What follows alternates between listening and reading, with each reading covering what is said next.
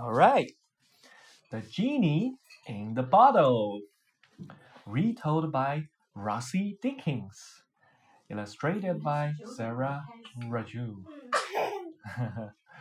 this story is about a fisherman, a bottle, and a big bad genie. Once upon a time, a fisherman went fishing. He threw his nets again and again. He caught slimy seaweed, shining shells, and a smelly sock. Then he caught something else a fish. He cried. But it wasn't. It was an old bottle. He pulled out the stopper and looked in. Empty, he sighed.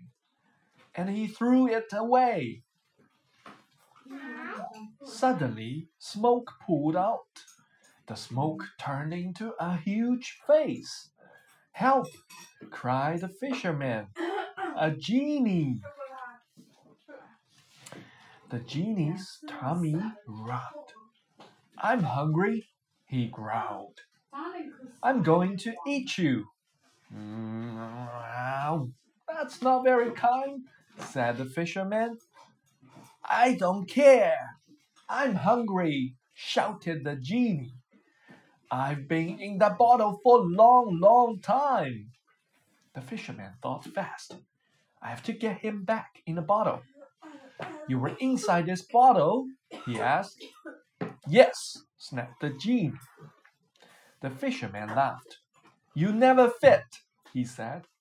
Watch, said the genie. He whooshed back in, and the fisherman pulled the stopper in hard. Ooh! Then the fisherman went on fishing and caught a tasty fish for dinner. Puzzles. Puzzle 1. Can you spot all the things the fisherman caught? Seaweed, shells, sock, bottle, fish. Puzzle 2. Which sound goes where? Yak, mew, poo, cluck. Puzzle 3. Put these pictures in order. Puzzle 4. Spot the five differences between these two pictures. About the story. The genie in the bottle comes from a very old collection of stories known as the Arabian Nights.